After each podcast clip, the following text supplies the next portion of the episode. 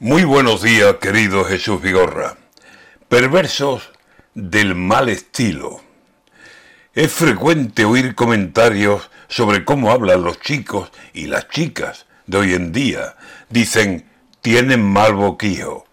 Es verdad que la blasfemia no hace las lenguas distingos, y he oído en más de una chica, adolescentes, a Cristo y a su mismísima madre rodando por todos sitios.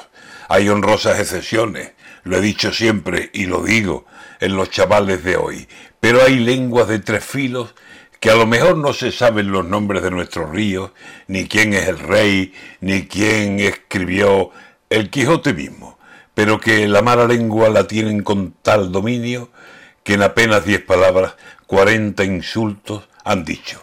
Y eso, ¿dónde se refleja? Hay un lenguaje político que apenas verlo volar, incluso en el hemiciclo. Lo último que ha llegado de este asunto a mis oídos son dos frases. Calla, nazi, dicen que Olona había dicho. Y le contestó Isabel Peralta y fue y le dijo, calla, judía vendida. A veces, querido amigo, este es el tono que usan para vestirse de limpio. ¿A dónde fue la facundia que se alzaba en adjetivos, ingeniosa de metáforas, justa de verbos, con brillo de argumentos, de razones y de aguijones tan finos que clavaban en la carne y no dolían al oído. La política de hoy, y que se salven los dignos, tiene más de mala lengua que de parlamento limpio.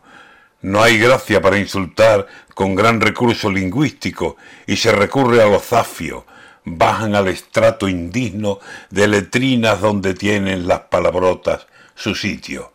Y así vamos escuchando lenguas de algunos políticos y no sabemos si son ellos o son unos chicos que están envueltos en riña soltando por esos picos tacos, blasfemias, sentencias que no están en los escritos.